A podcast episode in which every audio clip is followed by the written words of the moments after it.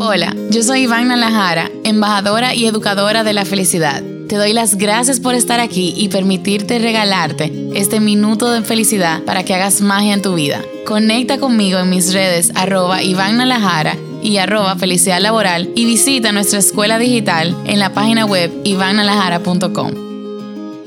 Esta semana en La Magia de Ser Feliz tenemos a Catalina.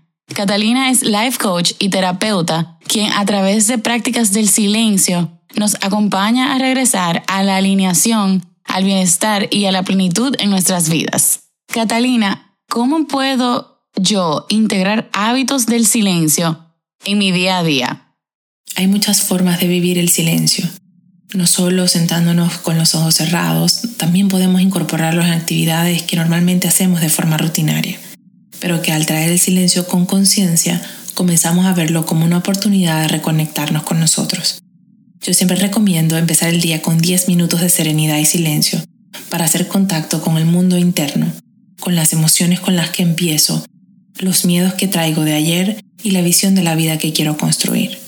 Una práctica sencilla es la que hemos hablado anteriormente, sentarse cómodo, cerrar los ojos, escuchar alguna de nuestras prácticas guiadas y conectarte contigo.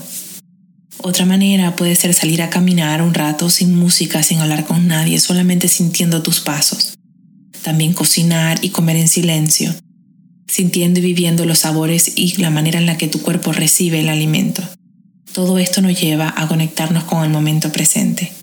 Inclusive cuando tomas un baño, estar consciente de lo que estás sintiendo en lugar de planificar las tareas del día es el momento en el que regresas a ti.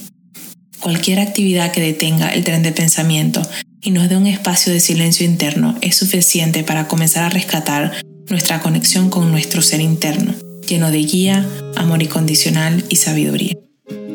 Gracias por compartir este minuto de felicidad conmigo. Recuérdate que unos pocos segundos de magia son resultado de mucho aprendizaje y mucha práctica. Déjame saber qué quieres aprender y cómo puedo acompañarte. Yo quiero leerte. Escríbeme al insta arroba Iván y arroba Felicidad Laboral o visita nuestra escuela digital en ivannalajara.com. Acompáñame mañana para nuestro próximo minuto de felicidad.